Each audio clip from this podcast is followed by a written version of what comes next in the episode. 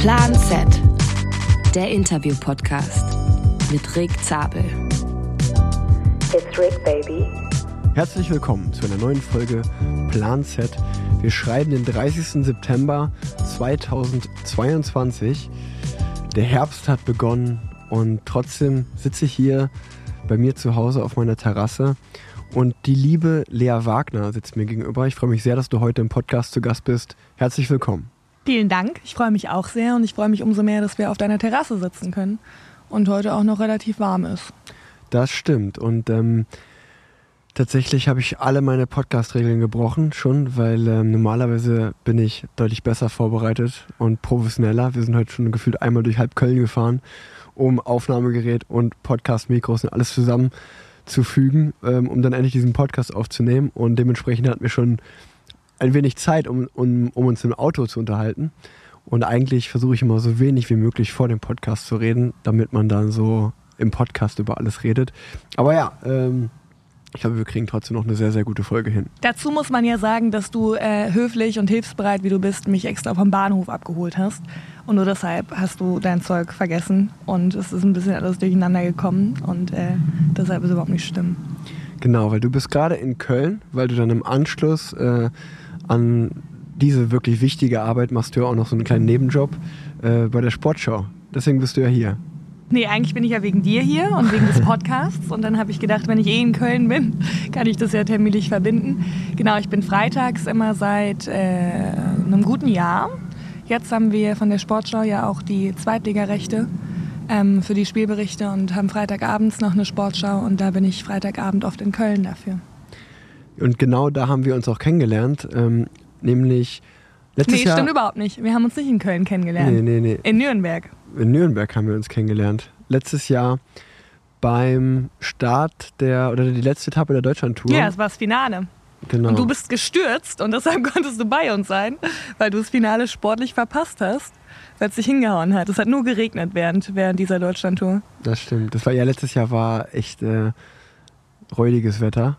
Und ähm, es war, ich war tatsächlich froh, die Deutschlandtour aus dieser Perspektive im, im, im Ü-Wagen zu sehen, anstatt äh, oder neben Flonas äh, beim Kommentieren und mit dir an der Strecke, anstatt selber zu fahren. Da haben wir uns kennengelernt, das stimmt. Ja, Und dann haben wir dieses Jahr, ähm, das wird vielleicht die ein oder andere hier und der ein oder andere hier kennen im Podcast, ähm, die Deine Tour-Videos haben wir dieses Jahr im Frühjahr zusammen gedreht. In Vorbereitung auf die Tour de France haben Ja. wir genau so ein paar YouTube-Videos gedreht. Und da haben wir uns auch mal intensiver kennengelernt, ein bisschen. Und ähm, deswegen freut es mich, dass ich dich, äh, ja, dass du auch dieser Podcast-Einladung gefolgt bist und ähm, jetzt meine Hörerinnen und Hörer dich auch besser kennenlernen dürfen. Ja, ich habe mich auch sehr über die Einladung gefreut. Das kam mir noch gar nicht so lang her. Wir haben ja eben im Auto überlegt, wann das war. Im April, das stimmt. Es wurde ja dann erst im Sommer ausgestrahlt, wie du schon gesagt hast, äh, kurz, vor der, kurz vor der Tour de France. Aber wir haben es halt schon im April aufgezeichnet, deshalb war es auch so kalt. Deshalb haben wir uns auch den Arsch abgefroren. Auf gut Deutsch in dieser blöden Halle. Ne? Es war so kalt. Und wir mussten aber halt so tun, auch klamottentechnisch, als sei es schon frühsommerlich. Und äh, das ist, glaube ich, die Haupterinnerung, die ich an die Drehtage habe, dass es einfach saukalt war. Ja, aber es war tatsächlich sind die ja wirklich ein richtig guter Erfolg geworden. Also die wurden ja gut geklickt, kamen auch sehr gut an. Also ich habe echt nur positives Feedback bekommen und es hat sehr, sehr viel Spaß gemacht. Also da kann man ja auch äh, auf jeden Fall den Marc und äh, die ARD Online-Redaktion allgemein sehr loben, was da gemacht wurde. Das hatte echt Hand und Fuß und kam sehr gut an. Ja, der hat das echt super vorbereitet. Ne? Auch wenn immer mal wieder Fehler im Skript waren. Mhm. Wir haben uns da akribisch dran gehalten und Marc hat dann immer mal wieder hier noch kleine, kleine Änderungen vor Ort vorgenommen. Nee, das hat er super gemacht, das stimmt. Und gerade auch für die ARD war es, äh, finde ich, echt mal ein ähm, modernes, cooles Format. Da tun wir uns ja selbstkritisch ähm, auch immer mal ein bisschen schwer, Mhm. da sowas zu machen mit schnellen Schnitten und so. Und ähm, auch so von der Anmutung her ein bisschen anders einfach als sonst. Ich fand auch, die haben das super cool umgesetzt. Und ja, ihr hört jetzt vier, fünf Minuten schon zu. Ihr habt es mitbekommen, Lea ist zu Gast und äh, Lea ist Moderatorin. Ähm, und ja, wir werden heute einfach mal ein bisschen rausfinden, also mehr über Lea natürlich, mehr über ihren Lebensweg und äh, eine ganz bekannte Kategorie in diesem Podcast, das ist die Schnellfragenrunde am Anfang, einfach damit die Gäste ähm, sich ein bisschen vorstellen können oder die Hörerinnen und Hörer einen Eindruck davon bekommen, wer eigentlich zu Gast ist. Ähm, das Ganze wird präsentiert von Breitling und wir legen einfach mal los. Okay. Lea, wie alt bist du? 28. Was machst du beruflich? Ich bin Sportjournalistin Wo wohnst du? in Bielefeld. Jetzt kommen vielleicht ein paar, äh, oder nicht vielleicht, es kommen ein paar Entweder-Oder-Fragen. Digital oder analog? Analog. Sonnenaufgang oder Sonnenuntergang? Also ich erlebe häufiger den Sonnenuntergang als den Sonnenaufgang, weil Langschläfer. Aber wenn, dann gerne auch mal Sonnenaufgang, dann weiß ich es umso mehr wertzuschätzen. Süß oder herzhaft? Herzhaft. Emotional oder rational? Sehr, sehr emotional. Eher ein Stadt- oder ein Landtyp? Mm, Vor einem halben Jahr, ja, hätte ich noch Stadt gesagt. Mittlerweile glaube ich sogar eher Land, weil ich äh, so viel unterwegs bin und ähm, dann genieße ich es zu Hause sehr, auch mich mal zurückzuziehen und wenn es da ein bisschen ruhiger ist und viel in der Natur zu sein, im Wald zu sein und brauche da diese Stadtgeräuschkulisse nicht so sehr. Ich habe in Stuttgart direkt in der Innenstadt gewohnt und das war, glaube ich, äh, lebensschädigend. Einfach mit den ganzen Baustellen dort und seitdem habe ich nicht mehr so richtig Lust auf Innenstadt. Bier oder Wein? Wein. Gerade nach der Wiesenerfahrung jetzt vom Dienstag. Ja, erzähl uns doch Ist mal mein, davon. mein Bierdurst erstmal gestillt für die nächsten Monate. Was war da los auf den Wiesen? Ja, ich habe ähm, meine ähm, intrinsischen Bierkapazitäten ein bisschen überschätzt. Und es war, es war dann doch zu viel. Ich bin, muss ich sagen, ähm, ohne jetzt irgendwie zu Alkoholismus zu neigen, doch, ich würde sagen, wirklich trinkfest, äh, weil ich die Wasserregel, die Zwieber Zwischenwasserregel, Mhm. immer sehr äh, akribisch befolge und mache das auch immer gut. Und deshalb habe ich wenig Probleme mit Kater am nächsten Tag. Kann auch mal gut feiern gehen. Aber auf der Wiesen habe ich ähm, nur Maß getrunken und kein Wasser dazwischen. Und irgendwie zwischen 17 Uhr und 1 Uhr halt nur Bier und kein Wasser. Und habe die Auswirkungen leider immer noch. Also ich trage sie immer noch mit mir rum, auch jetzt vier Tage später. Oh, oh, oh. Ja. Ähm, und dann zum Auskatern, lieber Kaffee oder Tee? Ging beides nicht mehr, war immer noch nicht? übel, ja. Ich wollte mir einen Tee machen, aber es ging nicht. Es ging tatsächlich nur, nur Wasser. Allein der Geruch von irgendwas, was, keine Ahnung, nach Aroma schmecken könnte, wollte mein Magen nicht. Erstmal, erstmal gar aber nichts. sonst immer Kaffee. Also so Tee ist für mich auch eher dann so Mittel zum Zweck, äh, zum Warmwerden oder wenn man krank ist. Aber sonst gerne. Vor allem den überragenden Cappuccino, den deine Frau uns gerade gezaubert hat. Ja, der ist, der ist super. Ja. Ähm, Liebe Grüße an Leo. liebe Grüße. Langschläfer oder Frühaufsteher? Äh, Langschläfer. Welchen Drink trinkst du in einer Bar? Ähm, also sonst auch gerne mal ein Weißwein oder ein Aperol, aber wenn es dann ein richtiger Drink ist, ähm, mag ich Basil Smash sehr gerne. Kennst du das? Mhm, das kenne ich. Ja. Ja. Magst du auch? Hamburger Drink. Echt? Der wurde in Hamburg erfunden, habe ich gehört. Ja. Woher weißt du das denn? Das wurde mir so erzählt. Also es gibt wohl einen Barkeeper, einen sehr bekannten in Hamburg und der hat diesen Drink, ich habe den Namen leider vergessen von der Bar, aber da hat er den ja erfunden. Echt? Mhm. Cool. Das sagt, also das wurde mir so erzählt. Ich, vielleicht glaube ich auch jetzt nur Mist und man hat mich verarscht, aber so wurde mir das erzählt. Aber den trinke ich auf jeden Fall auch sehr gerne mit. Ähm, also ich, ich vertrage auch, ich habe so einen so einen Sportler, Radsportler-Magen, der so auf, so wenn man viel Powerriegel und viel Gel zu sich nimmt, dann, das ist, ja- ist, das ist ja alles sehr kohlenhydrathaltig und viel Zucker. Hm. Und genauso funktioniere ich beim Feiern auch, wenn ich also alkoholische Getränke zu mir nehme, wo auch viel Zucker drin, äh, drin ist, dann funktioniert das alles gut. Wenn ich zum Beispiel nur Bein, äh, Bein, Bier oder Wein trinke, ist eigentlich schön, oder die Kombi Wein. wenn ich nur Bier oder Wein trinke, dann schlägt mein Magen relativ schnell um. Boah, vielleicht, Deswegen- vielleicht ist es bei mir auch so. Ja. Vielleicht sollte ich mehr so süße Cocktails trinken. Ja, dann, dann, bin, ich, dann bin ich deutlich besser äh, am So Start. Pina Colada mäßig, das ist dann deins, oder? Ja, Pina Colada ist sogar ganz gut. Doch habe ich, äh, trinke ich, trinke ich ganz gerne eigentlich, ja. Ähm, letzte Frage der Schnellfragenrunde ist eigentlich mehr eine Empfehlung. Äh, egal, ob das ein Buch ist oder ein Ur Urlaubsort, ein Restaurant, vielleicht irgendwo auch eine Fernsehserie, irgendwas, wo du sagst, das kann ich wirklich den Hörerinnen und Hörern vom Plan Z empfehlen. Oh, da muss man voll in sich gehen jetzt, ne? Ähm, Also, das fällt jetzt in keine deiner drei genannten Kategorien. Aber was ich jedem empfehlen kann, ist äh, ein Tagebuch zu führen.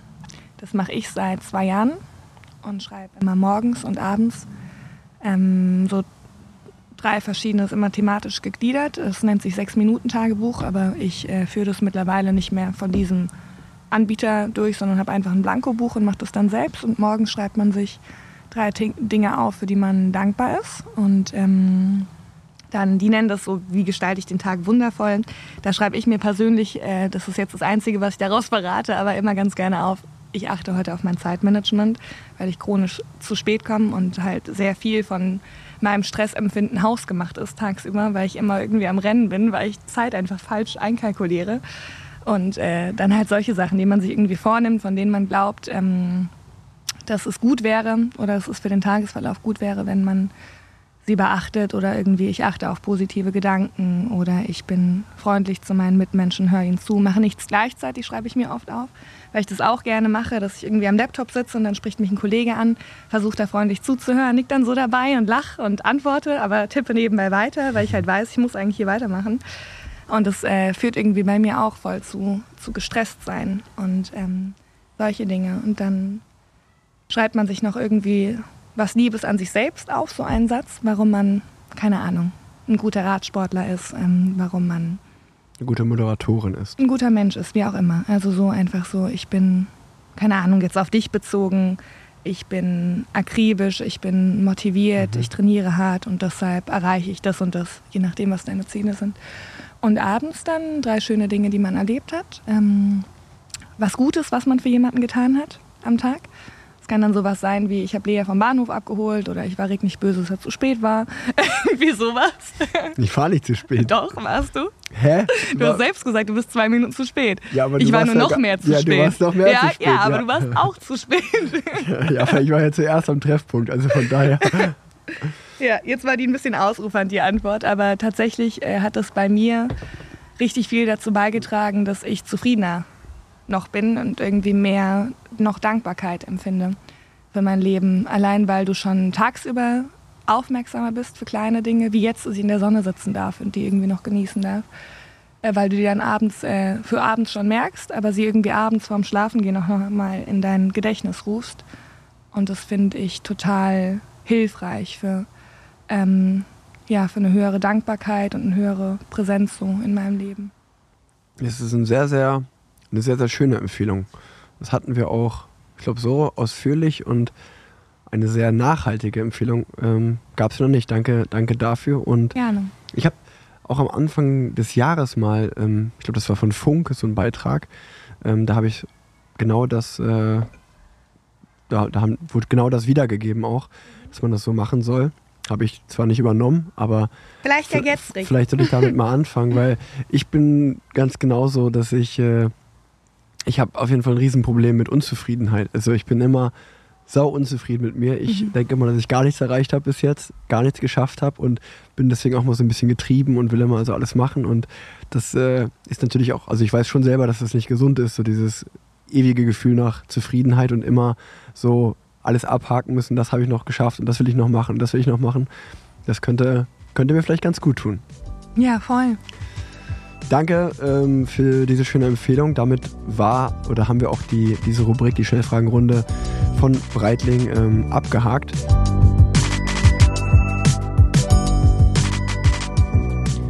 Werbung. Ich freue mich sehr, Vera als neuen Partner hier in meinem Podcast begrüßen zu dürfen. Vera ist einer der weltweit führenden Schraubwerkzeugherstellern. Vera gibt sich nie mit dem Standard zufrieden, sie stellen alles in Frage und denken anders. Und genau deswegen sind sie als die Rebellen der Werkzeugbranche bekannt. Die Werkzeuge von Vera gibt es nicht nur im Handel, sondern auch im eigenen Shop. Und der und die ein oder andere von euch werden sicherlich jetzt gerade schmunzeln, weil ich ja nicht gerade als der größte ja, Schrauber oder Mechaniker bekannt bin. Aber ich sag's euch, die haben mir ein Testpaket geschickt und bei den Werkzeugen bekomme sogar ich richtig Bock auf Schrauben. Denn man merkt einfach, dass Vera ja, in ihren Werkzeugen, die lieben das. Äh, die verbinden Innovation, Design und Rockmusik da drin. Denn so entstehen Werkzeuge, die emotionalisieren und full of joy sind. Der neue Vera Tool Webshop ist nämlich die Heimat von bekannten Vera Heroes in einzigartigen und exklusiven Sets. In tollen Taschen, hochwertiges Material, unzähligen Features und das alles auch sehr, sehr detailverliebt. Und jetzt wird es spannend für uns Radenthusiasten. Denn Vera hat ein neues Bicycle Set am Start, nämlich das Tool Rebel Bicycle Set. Passend für die Trikottasche bietet die flexible Tasche mit hochwertigen Vera-Werkzeugen, Reifenheber mit Bitaufnahme und Ventilhalter sowie einen brandneuen Kettennieter die perfekte Kombination für unterwegs. Dann ist noch zusätzlich Platz für CO2-Kartuschen, Ausweis und Karten oder zum Beispiel deinem Schlüssel. Also ich halte das gerade hier in der Hand, das Bicycle Set, und das ist wirklich mega, Leute, das kann ich euch empfehlen. Sowas braucht ihr. Wenn ihr Rad fahrt und mal irgendwas am Rad ist, könnt ihr alles damit beheben und kommt immer sicher nach Hause.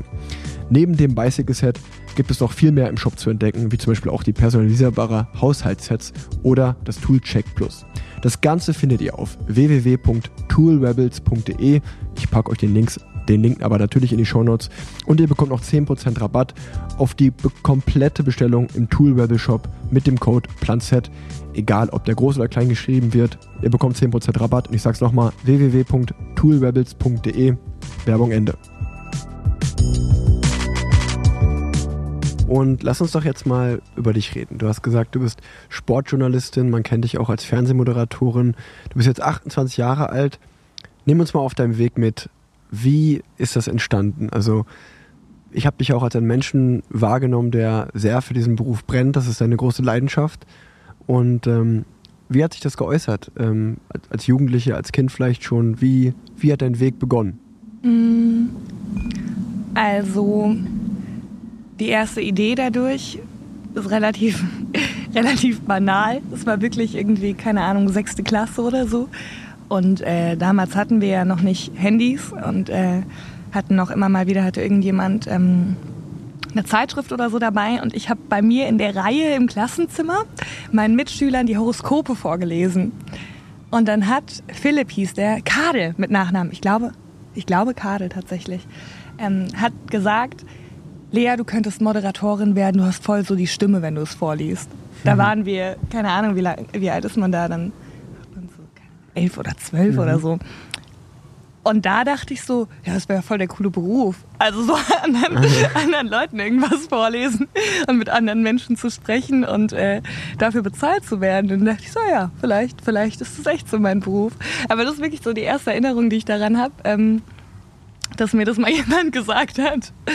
Und dann ähm, wollte ich mit 15 ein Praktikum machen und äh, habe da im Sportjournalismus eins gemacht. Und dann ging es tatsächlich ähm, ja immer in diese Richtung weiter, weil wie du schon gesagt hast, habe ich einfach voll früh das Glück gehabt und dafür bin ich auch extrem dankbar, ähm, da was gefunden zu haben, was mir gefällt, was ich, äh, was ich mag und wofür ich brenne. Und ähm, deshalb habe ich dann ja sofort nach meinem Abi, ich habe mit 17 Abi gemacht und habe dann sofort angefangen zu studieren, weil ich unbedingt diesen Beruf machen wollte. Ähm, wollte ich irgendwie voll schnell mit meinem Studium und allem fertig sein, um damit anfangen zu dürfen, weil ich mich darauf am meisten gefreut habe. Andere wollten irgendwie noch mal ins Ausland oder irgendwas anderes machen. Und ich wollte aber immer unbedingt das machen und habe dann immer überlegt, wie ich äh, schnellstmöglich dahin komme. Habe deshalb in meinem Studium ähm, auch immer in den Semesterferien halt ganz viel Praktika gemacht und äh, habe dann Leute kennengelernt ähm, und über Kontakte habe ich dann andere Praktika bekommen. Und äh, so, so lief das alles, ja. Das hört sich auf jeden Fall nach sehr, sehr viel Arbeit an. Also du hast richtig äh, gehasselt. Ja, war es auch. Also andere hasseln viel, viel mehr. Ich finde es irgendwie immer unangenehm, wenn man von sich sagt, ähm, es war viel Arbeit. Ich habe es ja gesagt und ist ja okay. Ja, aber wenn ich das bestätige, weil ich äh, mir so oft denke, ich habe den entspanntesten und coolsten Job der Welt, weil ähm, ich eben nicht wie viele andere morgens um 5.30 Uhr aufstehe, irgendwo hinfahre, ähm, mich da total auch körperlich verausgabe und dann abends um 19 Uhr nach Hause komme und kaum Geld verdient habe und äh, auch nicht das machen durfte, was mir wirklich Spaß macht. Ähm, aber ich glaube, das ist trotzdem, also so ist, ich habe schon auf einige Sachen verzichtet, bei denen ich irgendwie im Nachhinein manchmal sage, boah, das hätte ich gern gemacht. Wie so ein Auslandssemester oder so. ja, das wäre jetzt meine äh, Frage gewesen, ja. ja, das habe ich halt irgendwie mir nie so gegönnt oder auch mal ein Semesterferien eine große Reise zu machen.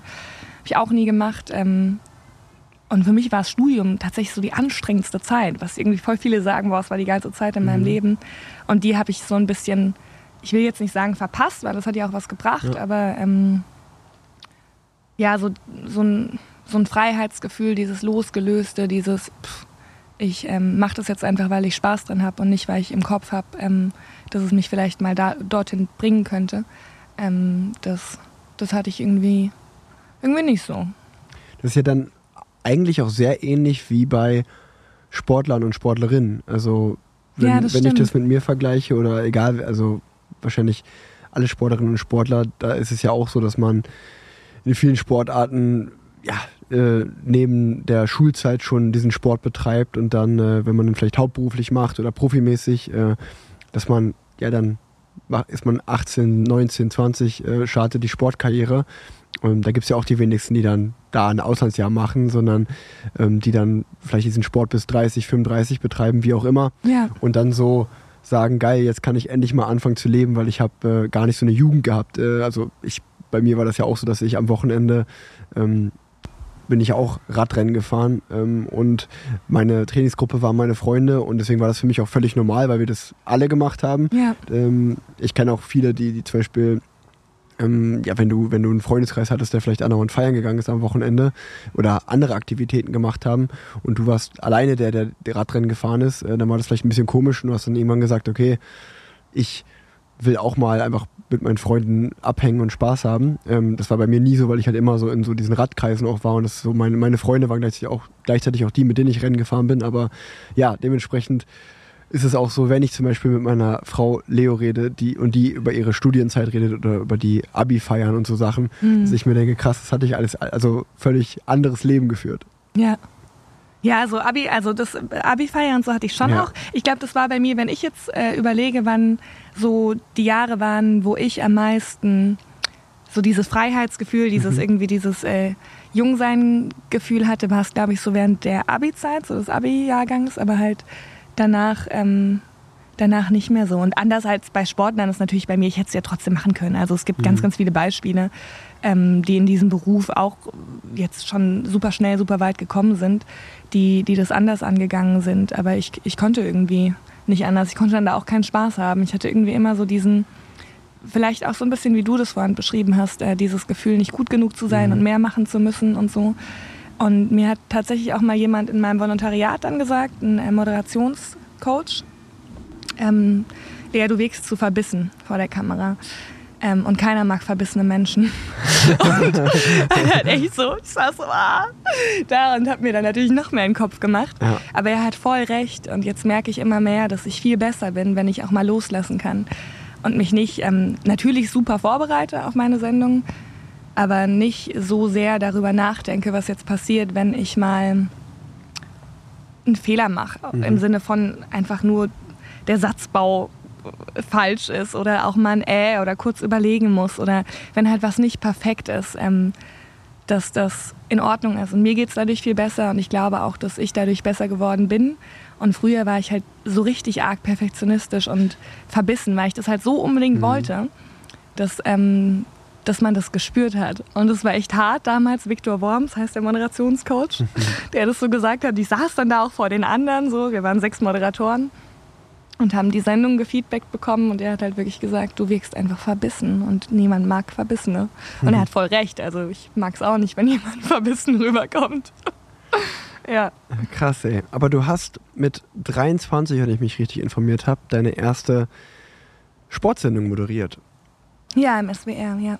Und ähm, wenn du gerade gesagt hast, du hast äh, mit 17 ein Abi gemacht, danach direkt äh, studiert, dann mit 23 die erste Sportsendung ja, moderiert, äh, nimm, uns, nimm uns da mal mit. Wie nervös warst du? Boah, maximal. Ja. Also so richtig krass dir. nervös, ja. Das war echt, also weil es halt auch live war. Ja, ja und es ist irgendwie Fernsehen. Fernsehen ist immer noch so. Das Ja. ist so irgendwie, also wenn ich auch, ich habe das ja auch mal ab und an mal so leicht, dass man mal irgendwo eingeladen ist. Ja, Und ich bin eigentlich auch, eigentlich bin ich niemand, der schnell aus der Ruhe gerät. Also auch wenn wir die Videos drehen und man weiß, man hat da 400 Takes zum Ja. Beispiel, dann ist es völlig okay. Aber wenn so dieses so in fünf und du weißt, es ist Ja. irgendwie live, dann ist es auf einmal schon so, okay, ja, jetzt kann ich am besten keinen Fehler leisten. Ähm, deswegen stelle ich mir das auch nach jahrelanger Vorbereitung, mir ist ja da nicht kalt reingeschmissen worden sein, aber ja. war, war krass, oder? Doch, da schon relativ, relativ kalt, ehrlich gesagt. Weil ich habe mein Volo gemacht und da habe ich auch schon moderiert, aber es war immer aufgezeichnet. Wir hatten damals, es war so ein kleiner Sender, oh, Brille runtergefallen. Ähm, das war so ein kleiner Sender, da hatten wir gar nicht die Möglichkeit, live zu senden. Und deshalb ähm, kannte ich das halt noch gar nicht. Mhm. Und dann habe ich davor irgendwie schon so ein paar Live-Schalten gemacht. Also das äh, Schalten sind solche Sachen, wo, keine Ahnung, die Nachrichten ähm, schalten dann zu mir und ich stehe vor dem Stadion vom VfB Stuttgart und habe eine Minute Zeit zu erzählen, dass die Mannschaft gerade angekommen ist und wer Ja. fehlt oder irgendwie sowas. Und äh, das hatte ich schon ein paar Mal gemacht, aber auch nicht so viel. Also ich bin 2018 zum SWR gekommen im Juni und habe, ich glaube, es war im September oder so, meine erste Live-Sendung moderiert. Und äh, mein, mein Chef hat mir extrem vertraut. Mhm. Ähm, also viel mehr als ich mir selbst. Äh, Ich war der festen Überzeugung, dass ich das noch auf gar keinen Fall kann und dazu in der Lage bin. Und habe es dann aber trotzdem mal probiert, aber war echt so, also dann schießen die halt, wie du sagst, du kriegst halt aufs Ohr, dann hörst du ja die vorherige Sendung, kriegst halt noch zwei Minuten, noch eine Minute und mein Herz gefühlt, also ich, man hat es gesehen, so richtig, also mein T-Shirt hat sich bewegt, so. ja, also, also so krass so geschlagen, ich war, ich war so nervös und dann hast du echt so Gedanken im Kopf, was passiert, wenn du jetzt einfach umfällst vor, vor Aufregung, so in Ohnmacht fällst. Oder was passiert, wenn du reden willst und du kriegst halt nichts, nichts raus. Und das war, das war echt, äh, echt schlimm. Die ersten Sendungen war es echt schlimm. Ich habe auch davor und danach nicht geschlafen und so. Und da dachte ich schon auch, fuck, ist vielleicht gar nicht der richtige Beruf. Also wenn ich jedes Mal so aufgeregt bin, dann hält es meine Seele gar nicht aus auf Dauer. Wie lange hat das dann gedauert, bis du Fuß gefasst hast, bis so die Aufregung einer Coolness gewichen ist? Mm, Ich würde sagen, so ein gutes Jahr Okay. hat es gedauert. Aber auch nur, weil dann recht schnell auch noch andere Sachen dazu kamen. Und es ist halt voll so, dass du. Ähm, also, ich bin ein krasser Gewohnheitsmensch und ich habe immer vor allen neuen Dingen Angst, auch vor Dingen, von denen man irgendwie eigentlich keine Angst haben sollte, weil ich immer Angst habe, irgendwas falsch zu machen oder es läuft irgendwas schief. Und wenn ich dann aber realisiert habe, ich kriege das hin, zwei, dreimal, dann werde ich recht schnell sicher und dann geht's auch. Aber ähm, da durfte ich äh, viel dann irgendwie machen und dann habe ich mich einfach dran gewöhnt und dann war irgendwann diese innere Zuversicht da. Du hast es jetzt schon ein paar Mal überlebt, du wirst jetzt auch wieder überleben. Ja, du, du hast ja viel dann am Anfang für den SWR gemacht, dann den HR und ja mittlerweile ja auch richtig für die Sportschau, für die ARD. Das ist ja wahrscheinlich, so stelle ich mir das als Außenstehender vor, der Ritterschlag so ein bisschen, oder? Dann ist doch, das ist ja so die, schon die Champions League. Oder sehe ich das falsch? Naja, die ARD ist ja, im, also das ist ja Also, eigentlich, das genau, besteht aus ja. allen, aus allen Landesrundfunkanstalten. Und jetzt äh, bei der WM zum Beispiel ist eben der SWR federführend. Mhm. Und als ich das Skispringen übernommen habe vor einem Jahr, ähm, da ist auch der SWR federführend. Also die sind bei den ganzen Produktionen eben dann vor Ort zuständig für den Ablauf der Sendung, ähm, die ganzen Kameramänner und so. Also alles Personal kommt eigentlich vom SWR. Und ähm, ja, trotzdem ist das, also ist es natürlich äh, eine riesige Ehre, sowas machen zu dürfen, Mhm. wenn du dann hörst, wie viele Leute das gucken. Aber im Endeffekt war es von, von meinem Gefühl war es gar nicht mehr so, so groß anders, weil es halt dann auch eine Mhm. Live-Sendung ist und so. Und dann also so an das Setting hatte ich mich schon gewöhnt, da war ich nicht mehr so krass anders Okay. aufgeregt. Ist dann auch egal, ob da irgendwie 100.000 Zuschau zuschauen, wie beim, beim SWR maximal so um die 300.000. Mhm.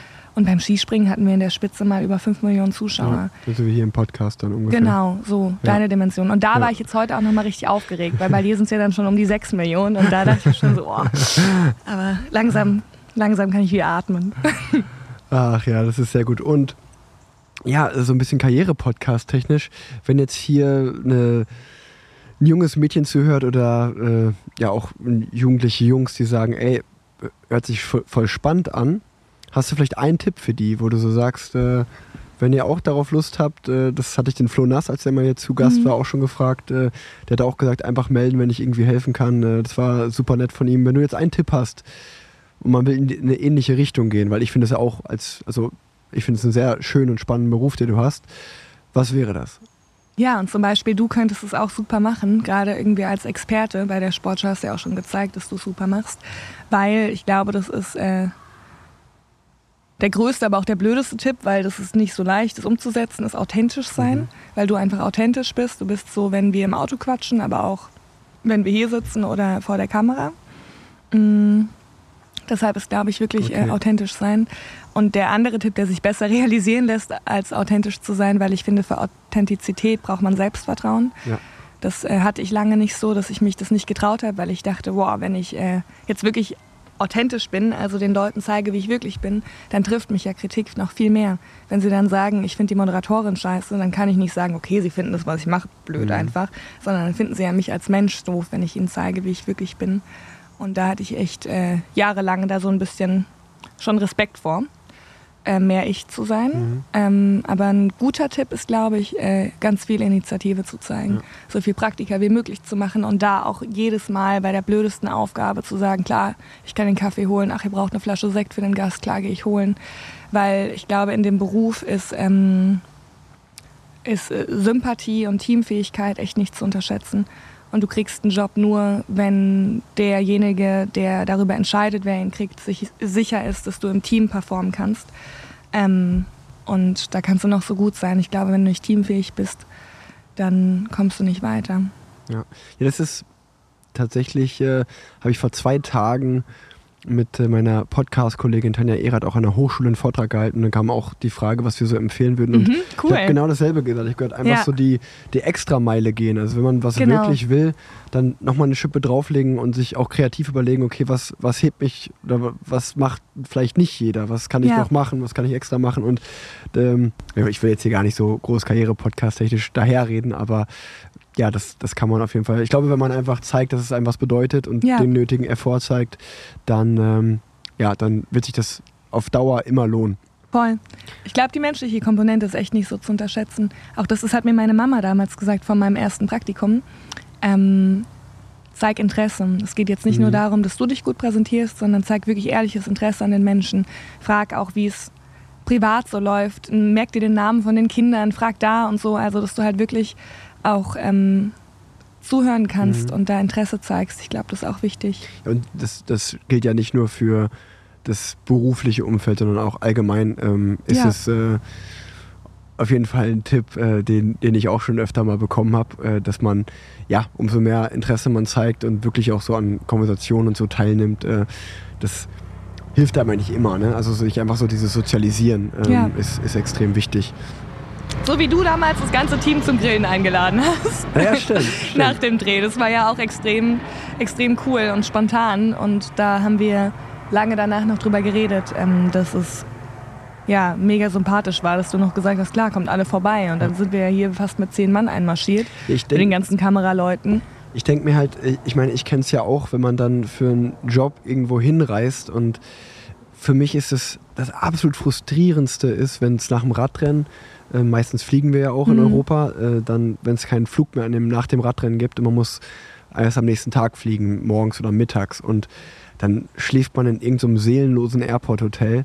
Das ist für mich, da drehe ich, also das finde ich wirklich ganz, Echt? ganz schlimm, weil das ist so, so Airport-Hotels, das ist für mich einfach so eine See, das ist so See. Ja, das die hasse ich aber auch am meisten. Wenn ich- du nicht mehr, mehr das Fenster aufmachen darfst, ne? so Wegen das, ja, da- da- Kerosin. das ist so für mich der Inbegriff von Zeitverschwendung, Ja, dass du das einfach stimmt. nur so, okay, ich bin jetzt acht Stunden hier, um dann morgen zu fliegen, weil heute keiner mehr ging. Und ey, ich meine, das ist natürlich voll so dieses First World Problems und Ja. Luxusprobleme, wo man jetzt gerade Ja, drüber redet. Aber stimmt. trotzdem ist es so, und ich, ich denke mir so, wenn dann halt Ihr seid ja auch alle extra nach Köln angereist ähm, für mich, damit, weil ich in Köln wohne und wir haben das hier gedreht. Und dachte ich mir so, okay, ähm, dann bevor, ihr hättet euch sicherlich auch so einen schönen Abend gemacht, aber ähm, in irgendeinem Restaurant. Und ich dachte mir, okay, egal, ähm, das ist ja kein, kein Act. Äh, Leo hat es dann auch fünf Minuten vorher erfahren, dass wir noch hier hingekommen sind und gegrillt haben. Ja, das war so süß. Die hat noch voll viel vorbereitet. Und ich Ja. dachte wirklich auch, ich war ja auch die einzige Frau in dem Team, ne? Ja, Ja, ja, ja, war ja, ich. ja, Ja, ja. Ist, äh, ist meistens so mit euch sieben Männern. Und da dachte ich wirklich aus weiblicher Perspektive, ich hätte meinen Freund wahrscheinlich umgebracht. Wenn wir kurz vorher angerufen hätten oder er hätte kurz vorher angerufen und gesagt, äh, du, ich, ich komme jetzt mal vorbei mit sieben anderen Leuten und habe noch ein kleines Kind da zu Hause sitzen und ihr marschiert da ein, ey, also riesen Respekt da. Da Das habe ich auch noch gedacht, das Abend. war, ja, und es war wirklich schön, das stimmt. Jetzt lass uns mal über so ein bisschen über deine Höhepunkte reden. Also äh, du hast ja Olympia schon gemacht äh, in Tokio, ne? Ja. Bei den Winterolympischen Spielen musstest du leider krankheitsbedingt absagen kurz vorher. Ja, da hatte ich Corona. Ja. Ähm, Fußball-EM, jetzt steht die WM an Ja. in Katar. Ähm, wie, sind, wie ist das für dich, so die Großereignisse als Moderatorin? Das sind ja sicherlich schon die Highlights, wenn man dann auch Ja, rauskommt aus dem Fernsehstudio, sondern live dabei ist. voll. Also ich liebe das, äh, in, in einem Land dann irgendwie für eine längere Zeit am Stück für eine Mhm. Aufgabe zuständig zu sein, weil ich ja auch ganz viel, also so meine, mittlerweile meine typische Arbeitswoche sieht tatsächlich so aus, Freitag Sportschau in Köln, Samstag, Sonntag dann in Stuttgart, Montag äh, in Frankfurt und ähm, Du kommst ja gut rum auch. ja, dann bin ich halt sau viel unterwegs. Im Zug ist auch cool, mir Mhm. macht es auch Spaß. Aber ich mag es auch einfach voll gerne, so simpel wie das, äh, wie das jetzt auch klingt, meinen Koffer auszuräumen im Hotel. Wenn ich weiß, ich bin jetzt sieben Tage am Stück hier und kann meinen Koffer ausräumen, meine Sachen aufhängen und ich halt dieses, okay, eine Nacht dann wieder woanders und am Ende weißt du gar nicht mehr, wo du gerade bist. Ähm, und da dann gerade in so einem Land zu sein und das auch ein bisschen kennenlernen zu können, das ist schon extrem, extrem cool. Gerade während der Europameisterschaft war halt überragend, weil ich dann immer für ein paar Tage am Stück irgendwo in Europa, also Kopenhagen, warst du jetzt auch für die Tour de France. Ja. Ähm, und äh, Budapest und das sind alles so Orte gewesen. Also ich war da tatsächlich auch davor noch nicht.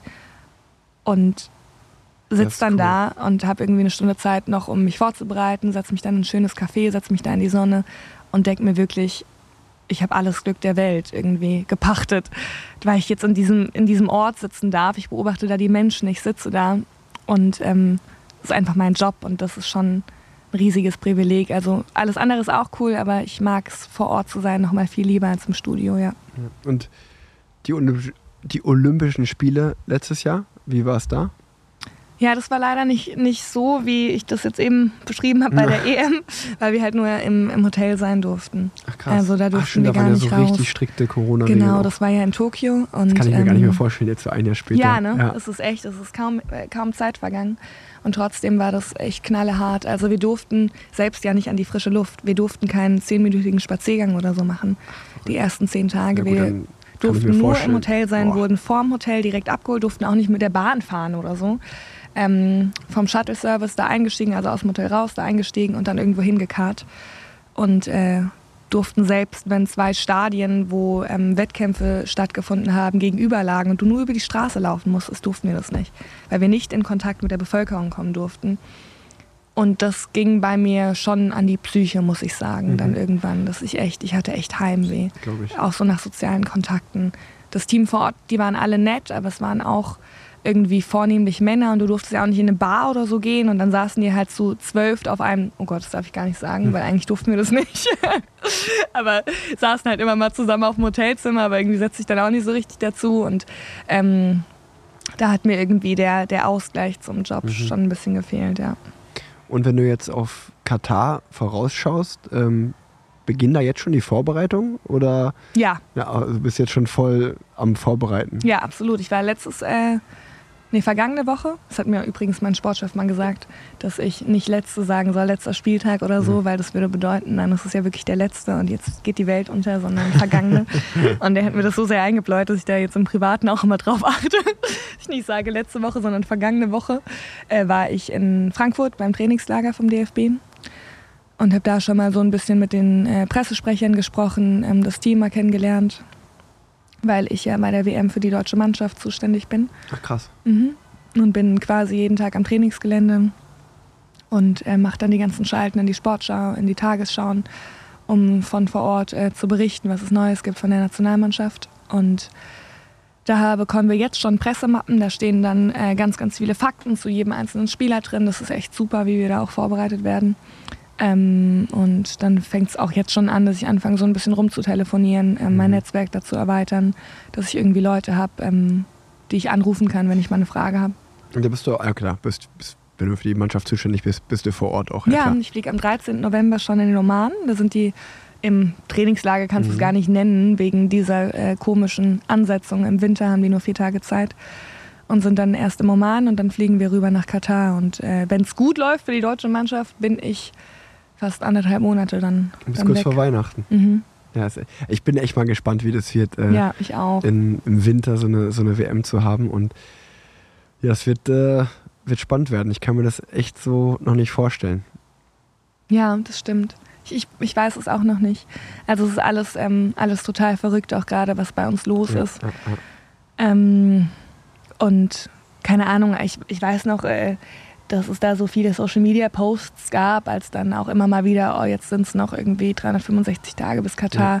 auf dem Weihnachtsmarkt mit Glühwein. Und wenn wir uns äh, die Situation gerade angucken, wird es gar keinen richtigen Weihnachtsmarkt geben, Mhm. ohne Beleuchtung und alles wegen, wegen unserer Energiekrise gerade. Und dann, dann da die WM zu haben, also irgendwie ist das alles, es geht auch noch nicht so richtig in meinen Kopf rein, Ja. wie, ähm, wie man das dann in Deutschland verfolgen wird. Aber ich bin gespannt. Ja, aber trotzdem äh, kann ich dir nur sagen, ich bin sowohl schon bei die Tour auf Oman als auch die Tour auf Katar zweimal gefahren. Echt? Mhm. Da gibt es auch Radrennen immer im Frühjahr. Und äh, ich, also ich kann mir auch noch gar nicht vorstellen, wie die in Katar die WM machen wollen, weil wenn wir da waren. Erzähl mal aber ein bisschen, wie fandest du es? Ja, das war nichts Besonderes. Also es gibt halt in Katar, es gab es halt Doha Ja, und sonst war es halt nur Wüste überall. Ne? Ja. Und äh, natürlich so künstliche Dörfer. Und äh, tatsächlich war die Tour auf Katar ähm, einer der berüchtigsten Rundfahrten, ähm, weil dadurch, dass es nur Wüste ist und im Frühjahr, also die, die Rundfahrten haben immer so im Februar stattgefunden. Ähm, es gibt dann immer, also meistens geht die Radsportsaison ja, wenn jetzt kein Corona ist, äh, geht es meistens im Januar los in Australien und dann ging es so im, Fe oder im Februar geht es dann zwar auch in Europa los, aber so die schöneren Rundfahrten, die die Rennfahrer gerne fahren, natürlich aufgrund des Wetters, ähm, ist dann so die UAE-Tour, also den Emiraten, ja. ähm, Tour auf Oman, Tour auf Katar. Tour auf Katar gibt es jetzt leider seit zwei, drei Jahren nicht mehr, aber ähm, die gab es auf jeden Fall lange und die bin ich 2015 und 2016, glaube ich, gefahren. Ähm, also ist auch schon wieder eine Weile her. Aber da ist es halt super windig zu der Jahreszeit. Mhm. Und da war es ganz oft so, dass du halt wirklich Kilometer Null losgefahren bist. Und je nachdem, wie die Windrichtung waren, man hat es bei Deine Tour, bei unseren Videos geler gelernt, wenn die Windkante zuschlägt, dann war halt wirklich bei, so ganz untypisch für Radrennen, schon bei nach dem ersten Kilometer das Feld in sechs Teile zerrissen. Echt? Und dann bist du halt einfach in deiner Gruppe, je nachdem, wo du warst, halt ins Ziel gefahren. Und Langweilig, ne? und es gab diese, äh, diese Windkantenspezialisten, die da immer dieses Rennen natürlich geliebt haben. Und auch die, ich meine sogar 2016 war die Rad-WM auch äh, in Katar.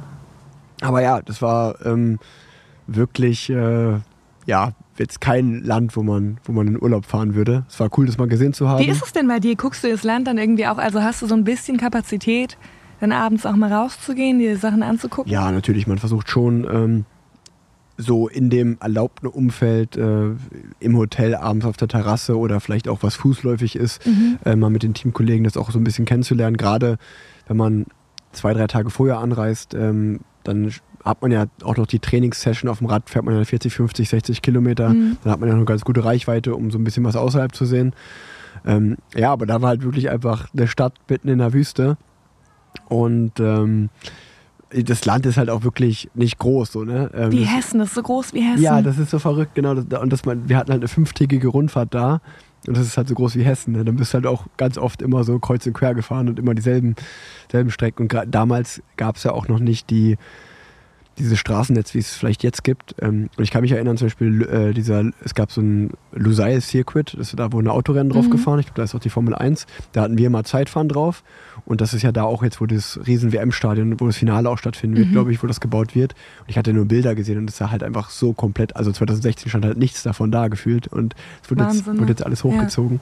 Ja, ähm, ja also ich äh, war schon da und äh, gesagt, auch im Radsport, wo die Weltmeisterschaft wurden damals dahin verlegt.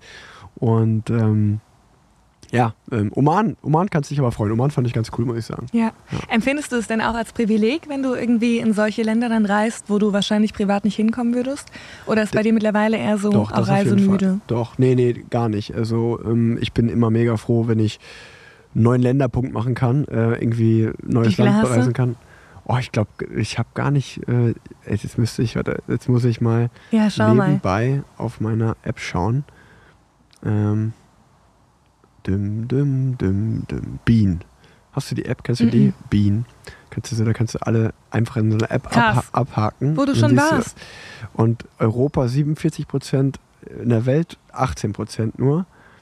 Und ähm, Steht da, wie viele Länder das sind? warte, ich müsste zählen. Eins, zwei, drei, vier. Ähm, ah ja, da oben steht es auch, hätte ich auch einmal lesen können. äh, 45 Länder. Boah, schon viel. Ich war in 45 Ländern. Das ist 18 Prozent der Welt nur. Aber ja, also wie du sagst, natürlich wäre ich niemals nach Katar oder Oman wahrscheinlich wäre ich da mit, nicht mit meiner Familie in Urlaub hingefahren. Ähm, da kommt man halt beruflich hin. Da ist man natürlich auch dankbar, dass man das mal sehen durfte. Ähm, von daher, ja, ähm, würde ich das auf jeden Fall auch als Erfahrung mitnehmen, ganz klar. Du machst ja aber auch äh, im Winter. Ah, wie ist das denn dieses Jahr dann? Da kannst du, machst du dann nach der WM wieder Skispringen oder? Mhm. Okay. Also wir sind ähm, in Polen eine Woche bevor ich fliege. In Wisla ist Saisonstart und schon am 3. November ähm, in diesem Jahr so früh wie noch nie und es wird auch auf Matten gesprungen, weil ähm, es halt so früh ist und es extrem teuer ist, das alles zu beschneien. Mhm. Ähm, und da fliegen wir nach Polen und dann ist quasi, also der Skisprungkalender ist in der Zeit während der WM ein bisschen dünner besetzt. Es finden zwei Springen statt. Ähm, und das eine Springen wäre in der Schweiz, in Engelberg, also für das ich zuständig wäre. Das ist ja immer abwechselnd mit ZDF. Ähm, am Finalwochenende. Das heißt, wenn die Deutschen äh, glorreich scheitern, kann es sein, dass ich das mache, wenn äh, sie so weit kommen, ähm, worauf wir natürlich hoffen. Dann ähm, werde, würde ich einen Springen verpassen. Aber wir wissen auch noch gar nicht, wie wir es dann machen. Also Okay. mal gucken, wie das dann. Also Tom ist auch mit, äh, mit vor Ort, ja, Bartels, der kommentiert. Ähm, eigentlich wäre es am sinnvollsten, wenn wir Sven zu uns rüberschicken und es dann von vor Ort machen in Katar. Ähm, und dann ist ja schon cool, viel aus der Schanzentournee. Aus der Wüste, genau. Dann müssen wir da ein Studio aufbauen. Ähm, genau, und dann geht es ganz normal weiter. Also es wäre dann quasi nur ein Springen und dann sind wir wieder ähm, bei der Vierschanzentournee. Sind ja jetzt dann in Garmisch und haben das Neujahrsspringen. Da bin ich auch gespannt. Silvester, ich bin so ein Silvestermensch. Also eigentlich nicht. Wirklich? Also nicht so, dass ich dann, ich bin trotzdem am Ende auch oft enttäuscht, weil dann so viele ja schon ganz früh anfangen zu planen, was machst du an Silvester und so. Und ich mag nicht, wenn auf Events so viel Druck liegt. Mhm. Aber mir ist es äh, wichtig, um 0 Uhr mit meinen Liebsten so zusammen Ja. zu sein. Ähm, Und da, also ich finde es immer schon so ein, ich zelebriere dann gern, dass ich am Abend noch mal so ein bisschen das Jahr ähm, reflektiere und äh, dass jeder so ein bisschen Momente aufschreibt. Das war der schönste Moment, ähm, an welchen erinnerst du dich als ersten, äh, als erstes, wenn ich irgendwie frage, ähm, was hat dich am meisten bewegt oder so. Also so richtig so mit Zettelchen. Ich mag das voll gern, dann nochmal so übers Jahr zu sprechen. Aber dann auch ähm, Dinge aufzuschreiben, die man sich fürs Jahr vornimmt und so. Und da sind wir halt mit dem Team. Also das ist das erste Mal für mich, dass ich Silvester nicht privat feiere, sondern dann natürlich am 1.1. Ja. Tournee habe und Ja, wir ja. dann schon in Garmisch sind. Ja. Ja, also, aber das ist ja dann schon voller Terminkalender, wenn wir mal davon ausgehen würden, dass zum Beispiel die deutsche Mannschaft das Finale erreicht. Dann ist ja, ich glaube, irgendwie 18. oder 20. Dezember ist Finale, oder nicht? Mhm, am Das ist- 18. genau. Am 19. würden wir, glaube ich, zurückfliegen oder am 20. Genau. Überleg mal, dann hast du Und dann am Weihnachten 28. nach. und dann ähm, zehn Tage später wärst du schon wieder beim Skispringen. ja, acht sogar. So reisen wir nach, Crazy, nach. Garmisch, glaube ich. Ja. Ja. Und dazwischen äh, bin ich eigentlich noch mal im Urlaub. Nach, nach Fuerteventura. Ich weiß noch nicht so richtig. Über Weihnachten, oder? ja, wir sind mit der Familie immer über Ach, Weihnachten. cool. Mhm. Ja. Das, das ist. Ich war mit meiner Familie ganz oft äh, über Weihnachten in Mallorca, Mhm. ähm, weil man das auch mit Training natürlich verbunden hat. Ja, klar, bei dir ist optimal. Ja, aber kann mir das gar nicht mehr vorstellen. Jetzt versuche ich echt immer. Ja, in klar, Köln zu mit sein. Kind dann Ja. und so. Und da, ich glaube, dann ist auch nochmal, ja, Mhm. hat so ein Weihnachtsbaum und alles eine ganz andere Bedeutung. Ja, das ist auch schön. Und ähm, ja, wir, wir haben jetzt schon gehört, ähm, du machst äh, Skispringen. Und das hat mich, das hat- habe ich dich ja, glaube ich, mal privat auch gefragt, und das können wir im Podcast auch nochmal fragen. Als Sportjournalistin, darfst du dir die Sportarten, die du betreust, aussuchen oder wird dir das zugeschustert? Mhm. Sowohl als auch. Also wenn du bei einem Sender bist ähm, und hast entweder eine Sportart ähm, professionell oder semi-professionell oder auch amateurhaft schon betrieben, die so ein bisschen ausgefallener ist, ähm, bist du natürlich auch viel schneller dann dafür zuständig. So. Also wäre ich jetzt Ex-Turnerin, wäre ich wahrscheinlich ähm, mehr im Touren auch tätig. So. Ähm, und dann ist natürlich aber auch immer eine Frage, ähm, was frei wird. Und als klar war, dass Matthias Optenhöfel aufhört, ähm, war für mich klar, Skispringen würde ich äh, gerne machen, weil ich die Wirklich? Sportart schon immer mochte. Ja, Das das, ist krass. tatsächlich. Skispringen holt mich gar nicht ab, zum Echt? Beispiel Null. Boah, voll traurig. Das verletzt mich ein bisschen gerade. Also, das ist wirklich, das, ich, also Radsport ist jetzt auch oft nicht die spannendste Sportart, wenn du einfach nur gerade aus dem Feld fährst und eine Sprintetappe, das gebe ich zu. Äh, aber Skispringen, äh, das holt mich auch gar nicht ab, muss ich sagen. Oh, mich total. Ich fand das schon immer krass faszinierend. Ich glaube, Touren und Skispringen, einfach, ich finde die Sportarten immer am krassesten, bei denen ich mir absolut nicht vorstellen kann, dass ich sie überlebend überstehen würde. Also, versteht mich nicht falsch, ich habe riesen Respekt davor, dass die da runterspringen. Das auf jeden Fall auch. Ähm, das finde ich, also ich, das würde ich mich, glaube ich, auch nicht trauen. Und äh, das finde ich auf jeden Fall eine krasse Sportart, die auszuüben. Aber das wäre, also man muss ja mal aufpassen, dass man nicht despektierlich wird oder Ja, so. wurdest Aber, du jetzt aber schon. ja, aber Radsport, Radsport ist ja schon auch sehr komplex und da kommt sehr, sehr viel zusammen. Das Und ist auch voll komplex. Äh, Im Endeffekt springst du halt da runter. Das ist halt so, ich, ich, so Sportarten, die so 20 Sekunden dauern, da bin ich mir immer so, ja, okay. Nur weil klar. euer Das- Radrennen das, immer viel zu lange das, da- dauern. das war's halt jetzt, okay, alles klar, danke dir. Also erstens ist es hochkomplex. Sven würde dir gerade wahrscheinlich hier auf den Tisch steigen, ähm, wenn er das hören würde. Nee, es ist also ich habe mir da so viel erklären lassen müssen, ähm, was du halt einfach auch nicht checkst, wenn du es noch nie selbst betrieben hast. So, das ist echt die Schwierigkeit dabei. Aber Ich, ich bin Ja. gerne dazu bereit, mich eines Besseren belehren zu lassen. ja, es würde jetzt natürlich äh, die Podcast-Folge sprengen, wenn ich dir jetzt die äh, Taktik beim Nee, Skispringen meine, darlege. dann am besten müsste man mich einfach mal einladen, dass ich das live sehe. Ja. Und die Stimmung soll ja auch so toll sein. Überragend. Deswegen, die Stimmung. Die Stimmung, die soll ja so toll Ja, sein. die ist wirklich überragend. Die ist wirklich richtig cool. Das ist echt schon. Und, und das live zu sehen. Mein Papa hat mich letztens auch besucht, dann beim Skispringen in Planitzer Mhm. zum Saisonfinale. Und der war auch heftig geflasht. Aber ich glaube auch, Rick, dass es ähm, tatsächlich so ein bisschen ähm, bundeslandabhängig ist, ob man Skisprung-Fan ist. Also bei uns, ich komme ja aus dem Süden, wo es halt immer Mhm. geguckt. Ähm, und halt gerade die Menschen in Bayern, Baden-Württemberg, aber auch eher im Osten. Ja. Und äh, was ich voll merke in Norddeutschland oder so oder auch hier in NRW, sind wenige Skisprung-Fans. Das ist einfach so. Wenn du halt mit Wintersport nicht so viel zu tun hast im Allgemeinen. Ja, ich meine, versteh mir nicht falsch, ich habe das auch auf jeden Fall mit meinen Eltern immer geguckt, gerade zu den Zeiten von Martin Schmidt und Sven Hannawald. So, Ja. da, da lief das natürlich auch im Fernsehen und äh, das sind ja auch völlig zu Recht äh, Volkshelden. Aber bei mir hat das dann, als ich einfach groß geworden bin, hat da äh, das Interesse abgenommen. Oder es gibt andere Sportarten, die ich mir lieber anschaue. Aber das ist ja auch völlig legitim. So. Ich will da dem Skispringen gar nichts gar nichts absprechen. Also versteht mich hier nicht falsch. Ähm, und ähm, ja gut, dann machst du noch viel Fußball, was natürlich auch wahrscheinlich ein bisschen bei dir in der Familie liegt, ne? Ja. dass da dieses Rieseninteresse herkommt. Dein Papa ist ja Fußballtrainer. Ähm, aber sozusagen, das ist ja auch ein bisschen so ein Radsport-Podcast. Ähm, keine Sorge, es kommen keine spezifischen Fragen. Das Hätte ich natürlich keine Sorge davor. doch, doch, doch. Wir können offen sein. Lea hat gesagt, was mache ich denn in deinem Podcast? Ich kenne mich doch gar nicht so gut aus. Ja, hätte ich jetzt schon Angst, wenn du mich da irgendwie groß abfragst, gerade über die Taktik. Ich habe bei uns auch noch extrem viel gelernt, wirklich, Ja. in diesen Videos. Ich habe da sau viel dazu gelernt. Und ich glaube, das ist echt so in jeder Sportart, dass du wahrscheinlich auch kein Skisprung-Fan bist, weil du dich halt einfach nicht auskennst. So.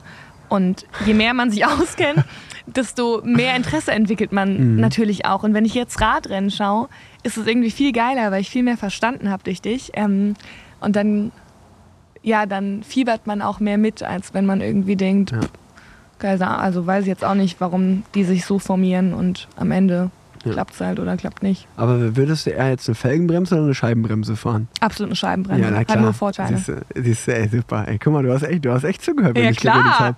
Hätte ich- Das hätte ich jetzt nicht erwartet. ähm, nee, aber genau, lass uns doch mal da kurz drüber sprechen. Die, die Deutschland-Tour, war das dein erstes Radrennen, was du letztes Jahr gemacht hast? Ja, ich habe davor schon mal die Deutschlandtour gemacht. Achso, also das Jahr davor auch schon. Mhm, das Jahr davor auch schon und äh, jetzt in diesem Jahr war ich auch wieder dabei.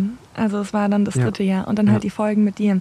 Aber das war, also da war es halt die erste, das erste Mal, dass ich ein Radrennen so komplett mit live begleitet habe. Ja, die, die Hörerinnen und Hörer, ähm, die haben das schon zur Genüge gehört, weil nachdem ich äh, beim Kopenhagen dieses Jahr äh, sozusagen nicht als Fahrer dabei war, sondern Mhm. als Experte für die ARD, habe ich das auch, äh, es war eine sehr, sehr schöne Erfahrung und habe vor allen Dingen auch das ganze Team und die Erfahrung sehr, sehr gelobt und das versucht einfach so meine Erfahrungen und Gefühle wiederzugeben Mhm. äh, in, dem, in dem Podcast mit Tanja zusammen, beim Parallelwelten-Podcast. Und ähm, da muss ich sagen, äh, ich habe ja nur zwei oder drei Tage in Dänemark gemacht Mhm. und äh, finde, also nach der Karriere würde ich es sehr, sehr spannend finden, mal. Ähm, ob ich das immer machen würde, weiß ich noch nicht. Drei Wochen sind auch schon lang, aber ich würde super gerne einmal auch so die, wirklich die komplette Tour de Mhm. France begleiten. Und ähm, Ja, also das, das müssen wir auf jeden Fall mal irgendwann zusammen machen. Also du dann Ja. als Moderatorin, ich als Experte. Absolut, das, ich hätte das, auch mega Bock. Das wäre schon richtig, richtig cool. Ohne jetzt Micha. Micha ist der Gott des Radsports. Aber wenn Micha irgendwann keinen Bock mehr hat, so, dann würden wir das natürlich übernehmen. Nee, macht mir echt Spaß. Und ist Voll echt auch gerne. ein, äh, ein ehrliches Interesse mittlerweile da. Ja. Ich habe da echt Spaß dran. Ja, und ich und- glaube, du würdest mich perfekt briefen. Ja, da- das, ne, ich glaube, also ich stelle mir, halt- ich kenne ja wirklich nur die, diese drei Wochen als der Sicht des Rennfahrers, wo sich das wie ein Leben anfühlt, wenn du so eine Grand Tour fährst. Mhm. Ist ja, also das ist ja immer, du lebst von Tag zu Tag, von Etappe zu Etappe und die zwei, in der ersten Woche ist die zweite Woche weit weg, in der zweiten Woche Ja. ist die dritte Woche weit weg und wenn du in der dritten Woche bist, dann ist so jeder Tag äh, so, okay, wieder ein Meilenstein geschafft. Und ähm, ja, sozusagen das mal aus der anderen Sicht zu sehen dieses Jahr. Ähm, also es war deutlich entspannter, wenn man, ähm, also für mich als Ja, Experte, nicht für die, die da gearbeitet haben. Also hab, das hatte ich auch zum Beispiel ähm, in dem Podcast erzählt, dass ich niemals, also wenn man mal hinter den Kulissen sieht, was das für eine Arbeit ist, diese Sendung vorzubereiten Ja. und wie lange und wie viel die arbeiten, das hat mir wirklich total viel Respekt äh, abgenötigt. Das war, das war wirklich Und sehr viele da auch beteiligt sind, Ja, ne? genau. Und ähm, Wie groß das Team ist. das war, das war schon, das war schon sehr cool zu sehen. Also ähm, ja, dem Radsport tut es auf jeden Fall auch sehr, sehr gut, äh, wenn da eine junge Frau als Moderatorin dabei ist. Das äh, ist, ist sehr gut für die Sportart. Ja, aber auch ein junger Experte. Ja. Also ich glaube, das ist echt, ähm, oder auch dann so ein junges Format, wie wir das zusammen ja, gemacht das haben. war cool. Das ist echt super, weil ich glaube, jede Sportart ähm, muss äh, auch gucken, wie sie, wie sie Nachwuchs gewinnt, der sich dafür begeistert. Und ähm, das merkst du im Fußball genauso wie im Radsport. Das Publikum natürlich immer, also es wächst halt und altert mit. Und ähm, um irgendwie neue Fans dafür zu gewinnen, ist es, glaube ich, wichtig, dass man auch mal andere Ansätze wählt. Werbung. Ja, momentan wird es ja sehr herbstlich, es ist wieder kühler, es regnet auch das eine oder andere Mal. Und ich kann mir gut vorstellen, dass viele von euch vielleicht jetzt gerade so ein bisschen die Lust am Sport machen verlieren. Und da habe ich genau das Richtige für euch, nämlich Enduko. Die helfen euch nämlich dabei, vielleicht nicht in dieses Loch zu fallen und weiter Sport zu machen, fit zu bleiben und gesund zu bleiben. Denn Enduko, das ist die App für AusdauersportlerInnen, die dir eine dynamische Trainingsplanung auf Basis von künstlicher Intelligenz aufstellt. Und vielleicht braucht ihr ja genau das. So eine kleine App auf eurem Handy, sozusagen euren eigenen Coach, um euren eigenen Schweinehund zu überwinden, um auch im Winter oder im Herbst fit zu bleiben. Bei Enduko bilden nämlich die neuesten sportwissenschaftlichen Erkenntnisse die Grundlage für deine Trainingsplanung. Und der Trainingsplan passt sich an dich und deine Anforderungen des Alltags, wie zum Beispiel dein Beruf oder die Familie, perfekt an. Es gibt ein ganz neues Feature auch noch bei Enduko, nämlich das B2B-Feature. Unternehmen können Lizenzen bei Enduko für ihre MitarbeiterInnen erwerben. Damit steht dem gemeinsamen Radmarathon nichts mehr im Wege. Ein paar Sonderfunktionen gibt es dabei auch. Es können monatliche Challenges erstellt werden, die man als Company zusammen bestreitet. Ich sage jetzt mal zum Beispiel, dass ihr sagt, hey, unsere, unsere Company will diesen Monat 4000 Kilometer auf dem Rad zusammen absolvieren. Dann könnt ihr das als Challenge einstellen und versuchen, diese Challenge, Challenge zu schaffen. Ihr könnt die App jetzt 14 Tage kostenlos testen. Dafür müsst ihr einfach nur auf den Link in meinen Shownotes klicken oder ich sage es euch auch natürlich gerne nochmal enduko.app slash rick. Schreibt gerne Enduko auch immer, wenn ihr Feedback habt, da freuen die sich sehr drüber. Und wie gesagt, kostet die App, äh, testet die App gerne 14 Tage kostenlos aus. Werbung Ende. Genau, Genau, so wie du gerne immer einsteigst. Genau, genau, Lea. genau. ähm, du, wir, wir, die Zeit verfliegt, wir haben schon fast eine Stunde auf dem Tacho. Oh Gott. Und äh, ich würde dir gerne noch drei ähm, Fragen so zum Ende hin der Folge, äh, ja, würde ich dich fragen.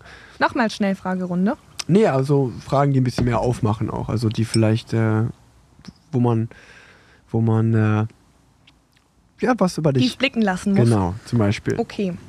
Ähm, ich habe ja sehr, sehr viele Tattoos an meinen Arm. Mhm. Und ich habe entdeckt, dass du auch so einen kleinen Ring am Handgelenk hast. Ja, der ist ein bisschen misslungen. Wie, ach Quatsch. Doch. Wie, wie, Komm, jetzt hier keine wie, wie, Falsche Freundlichkeit. Was ist der, was ist der Hintergrund? Schau dir mal, der? mir ist eben aufgefallen, wie fein deine Tattoos gestochen sind. Also so richtig hochwertig, allein diese Monde oder was es ist. Ja, die Und der in der Die Mitte. sind drei Tage alt. Ach, ist gerade ganz ja, neu. Ist, genau, die sind. Boah, die sehen Wahnsinn aus. Montag. Wirklich wunderschön. Ja, aber auch die ganzen Linien sind sehr akkurat. Und Kannst meine nicht nachstechen so. lassen. Nee, dann ist ja noch dicker. Nee. Ich wollte den so ganz dünn, so wie bei dir, ähm, wollte ich den haben. ja, aber es ist, äh, wahrscheinlich hast du aus. auch so ein Tattoo-Studio deines Vertrauens. Natürlich. Ja, wir haben das so gemacht. Meine Schwester ist fünf Jahre jünger als ich. Und äh, die ist 18 geworden und ich habe ihr zum Geburtstag geschenkt, dass wir uns gemeinsam Tattoo stechen lassen. Ach cool. Ein Schwestern-Tattoo. Und dann haben wir überlegt, was es sein könnte. Und dann kamen wir irgendwie auf den Kreis, ähm, einfach auch wegen Verbundenheit, wie ein, wie ein Ehering natürlich, aber familiäre Verbundenheit, ähm, Ewigkeit, aber auch ein Fußball irgendwie, weil der in unserem Leben halt irgendwie von Geburt an so eine große Bedeutung spielt und auch ähm, eine Weltkugel, weil unsere Familie irgendwie schon immer überall verteilt ist, weil wir Ja. irgendwie noch nie das Privileg hatten, seitdem einer ausgezogen ist, äh, dass wir alle in der Distanz von, keine Ahnung, eins, zwei, drei Stunden vereint sind, sondern alle immer so verstreut. Und deshalb fanden wir das Symbol schön. Und dann war es so, dass ich damals schon äh, gerade frisch beim SWR angefangen hatte und äh, habe ja nie Wochenende frei. Und sie hatte dann unter der Woche mal einen Tag und hat gemeint, Alia, ich kann morgen nach Stuttgart kommen, dann können wir das ja mit dem Tattoo machen. Und dann dachte ich, dann ist es so leicht, dann machen wir das doch morgens. Und habe dann morgens ein paar Studios angerufen und gemeint, ja, wir würden uns heute gerne ein Tattoo stechen lassen. Die haben mich erstmal aufgeklärt, dass man immer erst so einen Termin macht, wo man darüber spricht. Und, äh, Aufklärungsgespräch, ja. ja, und das wusste ich halt nicht. Und wir hatten ja nur diesen einen Tag. Und dann habe ich ein Studio gefunden, das gesagt hat, ja klar, kommt einfach vorbei. Ja klar, wir haben auch Zeit. Jetzt weiß ich auch warum. Ich gerade tatsächlich Ja. ist es nie so das beste Zeichen, wenn Nee. ein Tattoo-Studio an dem Tag einen Termin hat. und es dann auch direkt umsetzt. Und wir sind dann so reinspaziert und meinten so, was wir wollen. Und sie sagt noch so, oh, da seid ihr bei mir richtig. Ich bin Expertin für so filigrane Linien. Turns out she was not. Ja. Und ich musste aber auch extrem lachen, weil meine Schwester neben mir saß und auch so lachen musste. Und irgendwie, ich fand es halt gekitzelt. Und dann habe ich halt gelacht und dann hat sie noch mehr gezittert und dann ist es halt ein bisschen missglückt. Ach nee, aber ich finde ich find's sie gut Ja, aus. meine Schwester hat an der gleichen Stelle den gleichen Kreis. Siehst du. Wobei ihre ist ein bisschen größer. Wir sagen dann ganz gerne als Erklärung, meiner ist kleiner, weil sie als kleine Mhm. Schwester. Ah ja, das macht Sinn. Und ihrer größer, weil der symbolisiert mich als Ja. ihre große Schwester. Eigentlich ist es so, dass die, Linz nimmt es mir nicht übel, sie erzählt es immer selbst lachend, dass äh, die Tätowiererin gesagt hat, Lin, Lin hat einen größeren, dickeren Arm als Mhm. ich und, ähm, ich bin filigraner. und mein Arm ist einfach schlanker. Deshalb soll ich einen kleineren Kreis nehmen und sie einen größeren. aber, aber für alle, die äh, sich in Stuttgart ein Tattoo machen lassen wollen, ich Schreib kenne mir das, vorher. Ich kenn das Mami I'm Sorry oder Mama I'm Sorry. Ja. Das ist ein gutes Studio. Okay. Ähm, ja, meistens sind die richtig guten Tätowierer natürlich auf Wochen und Monate schon ausgebucht. Ja. Aber keine Sorge, auch bei mir, ich habe auch, äh, bis ich jetzt so meine ein, zwei Stammtätowierer gefunden habe, hat es lange gedauert und ich habe auch äh, zwei, drei Tattoos auf, auf also ich habe zum Beispiel so einen Mini-Anker, da bin ich auch in Mallorca rumgelaufen an einem Ruhetag im Trainingslager und da stand auch so Tattoo 50 Euro hier reingehen. Hast du gemacht? Ja, habe ich auch gemacht. Echt? So, genau- genauso Wo sieht der? auch aus, äh, hier am, am Innenarm. Und äh, ich habe auch so einen, das fand ich auch total cool damals, äh, so einen Harry Potter Blitz. Kennst du den? Den der auf der Stirn hat. Den habe ich, Klar, mir, den hast du auch. Den habe ich mir als 18-Jähriger an der Leiste stechen lassen. Auf die Stirn. Und das sieht, das sieht auch, das sieht auch richtig, auch, ist auch nicht wirklich gut geworden. Aber ey, das gehört dazu, ist eine witzige Story. Ähm, tatsächlich könntest du ja auch so als, als Sportshow-Moderatorin, du könntest ja die erste Sportshow-Moderatorin mit Gesichtstattoo werden. Ich glaube, das würde auch richtig gut ankommen. Ja, stimmt, das ist eine Das Überlegung cool. wert. Das wäre cool. Ja. Glaubst du, ich soll darüber mit jemandem davor sprechen oder einfach machen? Einfach machen. Ich würde es einfach machen. Ja. Das würde ich bestimmt richtig cool finden. Ich glaube auch. So eine Träne am Auge oder so. Ja. Kennst du in Köln was, was irgendwie auch am gleichen Tag? Ja, Mani in Köln, Lukas, der Lukas vom Maniacs Tattoo Studio, gut. Der könnte jetzt direkt? Nee, der, der, nee, der könnte nicht am selben Tag. Nee, nee, der, der hat es leider ausgebucht. Oder natürlich die, schade. die Ina Ma vom Zimmer 3 Atelier, die ist auch eine Top-Tätowiererin. Ja, vielleicht, wir können die gleich mal anrufen, hat die morgen noch Ja. Bock oder so. Vielleicht. Ja. Gut, zweite Frage. Wir haben jetzt die ganze Zeit über deine Karriere geredet und dass das alles so toll läuft und alles so cool ist. Aber tatsächlich sind ja auch oft die Rückschläge, die, aus denen man am meisten lernt. Und mich würde interessieren, was hast du als persönlichen Rückschlag empfunden oder als den, man redet ja oft gerne über den besten Moment, aber was war vielleicht so der schlechteste Moment und wie bist du darüber hinweggekommen? Um jetzt nochmal positiv rauszugehen, meinst du? Ja, zum Beispiel. Ja. Danach kommt ja noch eine Frage, kommt ja dann noch. Vorletzte Frage. Ähm, Gibt's da was? Oder lief einfach alles am Schnürchen? nee, natürlich absolut nicht. Aber muss ich auch, also muss ich irgendwie drüber nachdenken. Ähm, was war vielleicht ein Rückschlag? also klar war es blöd, dann, dass, äh, dass die Olympischen Winterspiele nicht geklappt haben. Da war ich schon Mhm. richtig enttäuscht. Habe an dem Tag auch echt viel geheult. Aber da kriege ich es irgendwie relativ schnell so hin, dass ich immer denke, es hat alles seinen Sinn, dass es dann nicht gut gewesen wäre, dass irgendwas passiert wäre, also dass das Leben irgendwie einen Plan hat, warum es nicht sein sollte. Und das kriege ich dann ganz schnell verarbeitet. Aber es gibt viele kleine Rückschläge. Also so, die haben aber eher mit mir selbst zu tun. Okay. Also so, es sind ganz oft Sachen, wo ich mit mir selbst so überhaupt nicht zufrieden bin. Ja, krass, so selbstkritisch meinst du? ja, einfach, mega. Echt äh, dann nachts schlaflos im Bett Okay. liege und äh, mir denke, wie konnte ich das jetzt eigentlich Mhm. gerade so versemmeln und ähm, ja, dann, also so, dann geht man natürlich gerade nachts manchmal auch ganz gerne vom, vom ganz Kleinen ins große Ganze Mhm. und stellt dann alles in Frage und denkt dann, dass man sowieso überhaupt nicht gut genug ist für gar nichts von all dem und äh, den, den Job verfehlt hätte und dass es bestimmt Leute gibt, die das alles viel, viel besser machen würden und man da komplett falsch ist und irgendwann sind die anderen auch nicht mehr blind genug, dass sie das auch erkennen. Und halt so, also so richtig, so richtig, vielleicht kennst du es Mhm. Sehr, auch, sehr dass man einfach. ja, aber dass äh, man sich selbst gegenüber, und das meinte ich auch ganz am Anfang mit dem Tagebuch, manchmal Wörter wählt, die wahrscheinlich dein schlimmster Feind so nicht sagen würden. Ähm, Mhm. Sagen würde. Ähm, und sich dann selbst so richtig auseinander nimmt. Und deshalb ist es, glaube ich, so wichtig, dass man jedes Mal sich neu vornimmt, äh, darauf zu achten, welche, welche Worte man sich selbst gegenüber auch wählt und wie Ja. man sich selbst ähm, behandelt, weil ich glaube, das strahlt man auch aus. Ich glaube, dass Leute, die irgendwie ein super Auftreten haben, ähm, jetzt nicht arrogant, aber davon überzeugt sind, dass sie einfach auch irgendwie, das ist ein guter Typ so. ich bin halt ein guter Typ so, das strahle ich halt auch aus. Und äh, da habe ich schon oft gedacht, so warum, warum konnte ich das jetzt nicht so liefern, wie ich das wollte und so. Ähm, aber so ein richtig, richtig großer Rückschlag im Sinne von, Ja, ich ja. hätte es voll gerne gemacht und das wurde mir äh, weggenommen. Das so, hatte, ja. ich, äh, hatte ich nicht jetzt. Ja. Ja, toi, toi, toi. Ähm, weil, nee, ich meine, genauso, das ist ja, das, ich merke gerade auch, als ich die Frage gestellt habe, dass es ja auch so eine typische Sportlerfrage ist, weil. Ähm, Ja, so ein verlorenes Finale oder ja, sowas, nee, aber ja. genau, aber auch wenn du, wenn du im Berufsleben, das ist ja, wenn man mal drüber nachdenkt, in einem Berufsleben, also ich sehe es ja auch bei meiner Frau zum Beispiel, ähm, da hast du ja gar nicht so oft, äh, also ich als Sportler zum Beispiel dieses Jahr war es so, ich wäre auch super gern die Europameisterschaft in München zum Beispiel gefahren Mhm. und ich wurde als, Ersatz, als erster Ersatzfahrer nominiert und durfte dann nicht fahren. Ja. Ich hätte dann am Endeffekt eh nicht fahren können, weil ich genau an dem Wochenende ins Krankenhaus Mhm. musste. Aber nichtsdestotrotz ist es ja schon krass, wenn du so von Latz geknallt bekommst, so, okay, da gibt's sieben bessere als dich oder Ja. wir nehmen die sieben mit und du dich nicht so. Und das sind natürlich dann immer Gedanken, wo man auch so, so mit sich selbst hadert oder das in Frage Voll. stellt und so. Äh, so aber da, da, das hat man ja vielleicht manchmal. Also Wobei, das haben wir auch. Also Ja, klar, all meine eine Sendungen, das Sendung, ja. gab's, äh, da gab es Castings. So. Ja, nein, nein, und dann gibt es da irgendwie zwölf Bewerberinnen Ja. und äh, dann werden da Probesendungen gemacht und Mhm. am Ende ähm, gewinnst du das Casting und bekommst die Sendung oder halt nicht. Und ich habe schon auch äh, beispielsweise mal ein Casting gemacht, was ich nicht Mhm. bekommen habe dann. Love Island. Aber das war genau Love Island und Ja. da bin ich, äh, bin ich sehr froh im Nachhinein. Nein. nee, das war tatsächlich die Landesschau. Darf ich so sagen? Ja, ich glaube schon.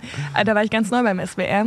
Ähm, und ich wollte ja immer in Sport und Ja. da wäre ich vollkommen in eine andere Richtung gegangen. Ja. Und das war völlig in Ordnung. Da war ich halt auch gerade erst 22 und die Landesschau hat ja auch ein eher älteres Publikum, Mhm. das hätte nicht so gepasst. Und klar war ich in dem Moment enttäuscht oder wollte mal ein Volontariat, hätte ich gerne bei Sport Mhm. 1 gemacht damals und habe es nicht bekommen. Und da war ich auch enttäuscht Ja, über ein ja, ja. Volontariat beim SWR. Aber das meine ich dann, also das sind alles so Rückschläge, wo ich jetzt weiß, Sollte so sein. genau, hatten ihren Sinn. Okay.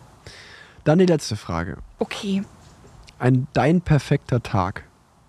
Wie sieht der aus? Das ist eine schöne mal- Frage. Nimm uns mit, so vom Aufstehen bis ins Bett gehen. Wie sieht dein perfekter Tag aus? also erstmal habe ich gut geschlafen. Das ist äh, bei mir leider wirklich mit ausschlaggebend für den weiteren Verlauf des Tages, weil ich richtig oft äh, nicht gut schlafe. Wenn ich ähm, zu viele äh, neue Sachen erlebt habe oder die noch anstehen, mache ich mir immer so viele Gedanken und hab dann, äh, kann dann nicht einschlafen und schlafe dann viel zu wenig. Und dann bin ich am nächsten Tag schlecht gelaunt. Ähm, also gut geschlafen zu haben. Dann aufwachen mit so einem richtig guten Gefühl, weil man vielleicht gerade was Schönes geträumt hat, wie auch immer, aber schon so, kennst du es manchmal, so ein Mhm. Strahlen im Gesicht.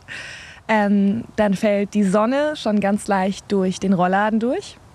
Also es ist super Wetter. Ähm, dann mache ich einen Kaffee, trinke den im Bett, schreibe in mein Tagebuch.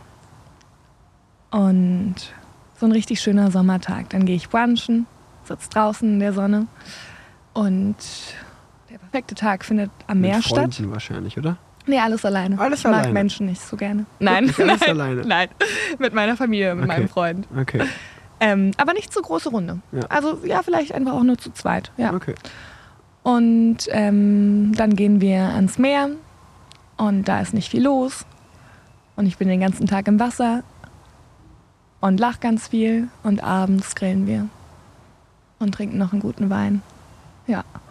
Das hört sich nach einem sehr schönen Tag Ja. an. Oh ja, hätte ich gerade. Ja, Ja. freue ich mich jetzt auch drauf, den irgendwann mal wieder zu haben. Das war eine schöne Antwort. Du bist ja eh, also ich folge dir auf Instagram.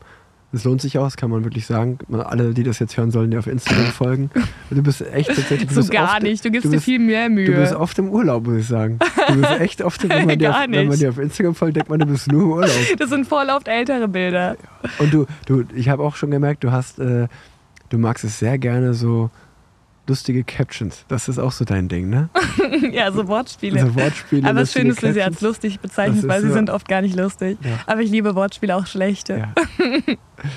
ja, also, ähm, nee, vielen Dank, dass du zu Gast warst. Ähm, ich will gar nicht so abrupt aufhören, aber ich muss dich in 26 Minuten am WDR rauslassen. Ui, Von daher, damit wir dein Zeitmanagement nicht wieder ähm, kaputt machen, sondern dass es gut ist. sag mal noch ganz kurz, aber wie würde dein perfekter Tag aussehen? Jetzt habe ich nämlich gar nicht meinen Job erwähnt. Ist bei dir dann Radfahren mit dabei? Tatsächlich nicht. Tatsächlich wäre Ja, es gut, ein dann war es in Ruhetag. Ordnung. Okay. Äh, Ich würde an meinem perfekten Tag würde ich auch eher Dinge für die für die Seele machen und Mhm. äh, mit der Familie und ähm, ja irgendwie so im Berghain in Berlin oder so einfach. mit der Familie einen guten Abend verbringen. Ja, außer man, ich meine, außer man kann im Berghain Rad fahren, dann kann ich mein Rad dann mit, dann drehe ich da eine Runde. Nee, Spaß beiseite, aber nee, das Rad wäre nicht dabei. ja, gut. Ja, vielen Dank, äh, dass du zu Gast warst bei mir im Podcast und die letzten Worte hast du. Du darfst die Folge schließen, wie auch immer du magst. Boah, das trifft mich jetzt abrupt. Vielen Dank. Und vielen Dank euch fürs Zuhören. Und ich wünsche euch im Leben viel Sonne, Dankbarkeit und Liebe. Ciao.